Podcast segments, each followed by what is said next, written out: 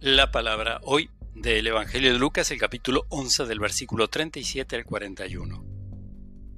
Un fariseo invitó a Jesús a cenar a su casa. Jesús entró y se sentó a la mesa. El fariseo se extrañó que no se lavara antes de comer, pero el Señor le dijo, Así son ustedes los fariseos, purifican por fuera la copa y el plato y por dentro están llenos de voracidad y perfidia. Insensatos. El que hizo lo de afuera, ¿no hizo también lo de adentro?